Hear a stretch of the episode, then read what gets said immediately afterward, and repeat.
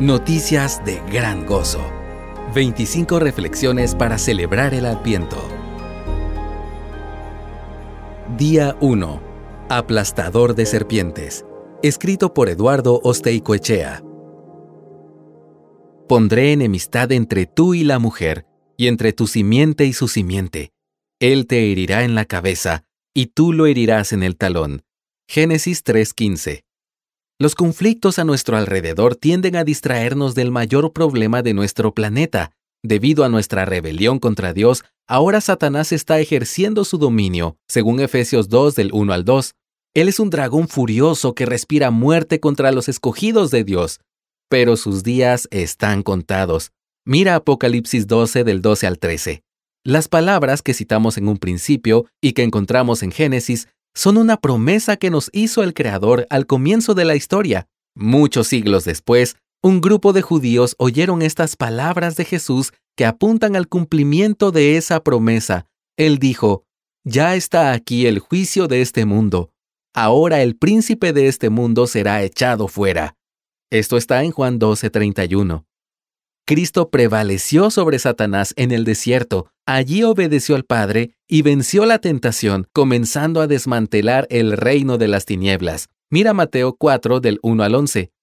En los próximos años, Él trajo sanidad a los oprimidos y un evangelio que redimía a los cautivos. Hechos 10, 37 y 38. Pero el golpe letal contra la serpiente llegó con la herida en el talón de la simiente prometida.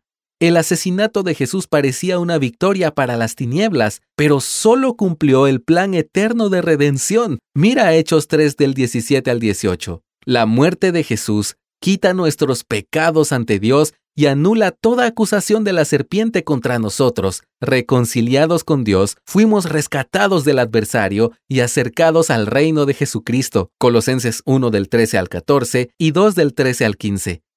Ahora aguardamos el regreso de Jesús, quien triturará la cabeza de Satanás para siempre. La serpiente será arrojada a un lago de fuego y los escogidos por Dios heredaremos el paraíso. Mira Romanos 16 del 19 al 20 y Apocalipsis capítulos 19 al 22. Mientras tanto, el Evangelio nos asegura que nada ni nadie, ni siquiera Satanás, podrá separarnos del amor de Dios. Así lo dice Romanos 8 del 38 al 39.